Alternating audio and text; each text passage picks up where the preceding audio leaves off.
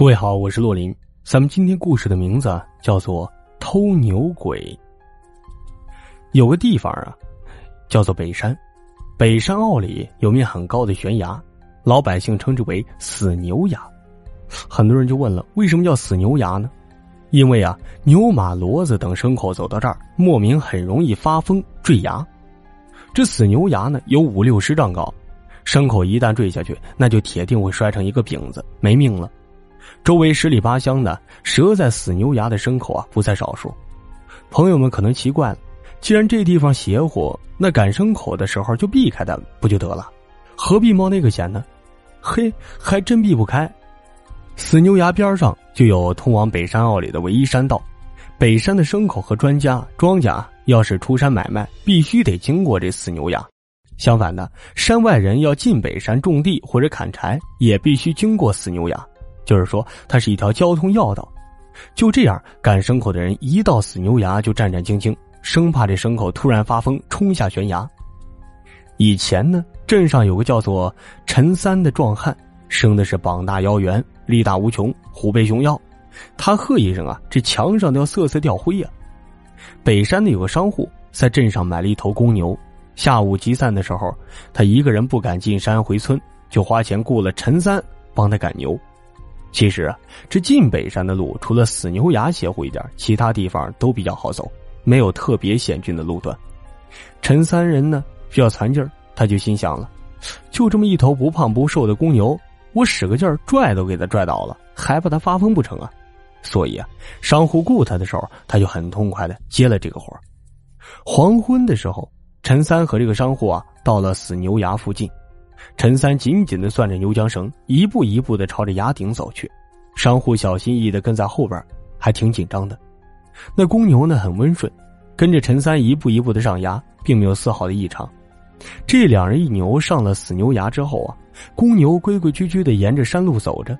他们很快就过了死牛崖崖边的危险路段。眼看死牛崖被抛在了脑后，商户终于是长吁了一口气。陈三紧绷的肌肉啊，也算是放松了。他把这个牛缰绳往牛背上一拉，让牛在前面走着，自己掏出旱烟袋子，开始给自己卷旱烟棒子。就在这个时候啊，那牛突然长闷一声，接着四蹄抱起，一个转身就朝死牛崖是狂奔过去。他扬起的牛缰绳抽在商户的脸上，把这商户抽倒在地，连声惨叫啊！陈三反应快，一扬手丢了旱烟棒子，纵身就揪住了牛缰绳，死死的拽着绳子，想把这牛牵住。但是那牛脾气，牛脾气，这牛力气大的异常，反而是拖着陈三一步步的往这死牛崖走去。陈三的力气大，那真不是吹牛吹出来的。要在平时啊，他能放倒放倒一头这样的公牛，那是小菜一碟但是这个时候，这头公牛啊，却拽着他是步步前行。他的脚在山道底下踩了一个深深的窝窝，却是始终控制不住这头双目赤红、喘着粗气向前冲的公牛。眼看这头牛距离死牛崖是越来越近了，商户生怕牛坠崖寻死，把这陈三啊牵连了，就朝着陈三就喊道：“老三，算了算了，放开吧，你拽不住的。”要说这商户不喊这声还好，喊了这声，反而激起了陈三心里的怒意。他心想：“我陈三的名声就坏在这头牛身上了，你说我拽不住，我非要拽住这畜生给你看看，你的钱。”白花没白花。公牛距离崖边近在咫尺的时候，陈三使出了吃奶的劲儿，那牛啊似乎扛不住了，缰绳一松，牛身子也开始摇摆。陈三心中暗喜，这畜生看来力气是耗尽了。谁也料想不到，那公牛稍微一停顿，却突然发力，猛地就朝崖下窜过去。陈三来不及松手，被牛一扯，连人带牛就一起坠下了山崖。商户惊叫一声。赶紧的跑到崖边一看，只见崖下黑乎乎一片，哪儿还有陈三的影子？直到第二天，人们才在商户的带领下从死牛崖底收了陈三的尸体，那是一个惨不忍睹啊！商户折了牛，又牵连上了人命，自认倒霉，赔了陈三家里一笔钱，这事儿啊也就这么算过去了。不过有个人呢，却始终咽不下这口气，这人是谁啊？就是陈三的伯父。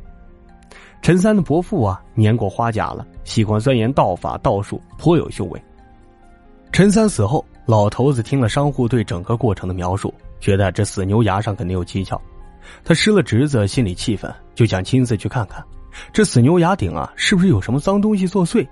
如果有，他就除了这个贼，顺便给侄子报仇。老头子准备一番之后啊，专门选了个阴气重的日子，也挑了个黄昏，就牵头牵着一头牛上了死牛崖。他故意穿的破破烂烂的，装扮成一个牛倌的模样。等他到了死牛崖顶的时候，他也停了下来，把牛拴到一丛灌木上，然后自己躺在牛前面抽旱烟。老头子旱烟刚点着，那牛突然也叫了一声，一仰脖子挣脱缰绳，就直接朝着死牛崖跑过去。老头子虽然年纪不小了，但是这修行的人呢，身子骨清洁，他一翻身起来，也朝着死牛崖奔去。要知道，老头子呢是练过眼的人，他一眼就看出来牛前面是个黑乎乎的影子。双爪直接掰着牛角，用力的把牛往崖边扯。这个影子双脚不着地，看不清面容，更像是一团凝结在一起的黑雾一样。老头子心想：果然不出我所料，这地方牛马容易出事儿，是有个脏东西在作祟呀！我今天怎么着也要收了你。为侄子报仇心切，老头没像其他人一样去捉牛的缰绳，而是疾步赶过去，朝牛头就扑过去。他的手里啊，早就捏好了一张画好的道符，掰着牛角那脏东西根本没预料到这个老头子身手这么敏捷，竟然不抓牛缰绳，而是奔着牛头过来。他也根本想不到这老头能看见他。说时迟，那时快呀，老头瞅准黑影的头部，把那道符一挥手，就直接拍了上去。道符一接触到那黑影啊，就冒出一团绿油油的火光，那个黑影瞬间就像一团被驱散的疯子一样四散开去。本来朝崖下挣扎的牛呢，猛然就停下了脚步。牛也知道危险，一看自己距离悬崖很近，扬起蹄子就朝路边啊深处就退过去。老头子驱散了黑影之后，也觉得很疲惫，他蹲在悬崖边，接着抽旱烟。抽完了一管旱烟之后啊，他这才慢悠悠的牵着牛朝山下走去。他心想：我这道符可不是吃素的，这个鬼东西这次就算是不灰飞烟灭，也肯定是元气大伤。可惜了，没逮住他。老头子回村之后啊，多的话没说，他只告诉人们，以后再上死牛崖，不用怕牛发疯了。自打这之后啊，人们再上死牛崖，果然极少出现有牲口坠崖的事儿了。十年八年偶尔出一回，那肯定也是意外，不是脏东西作祟了。自此啊，这死牛牙的故事在当地也流传了很多。好了，咱们今天的故事就到这里了。我是洛林，咱们下个故事再聊。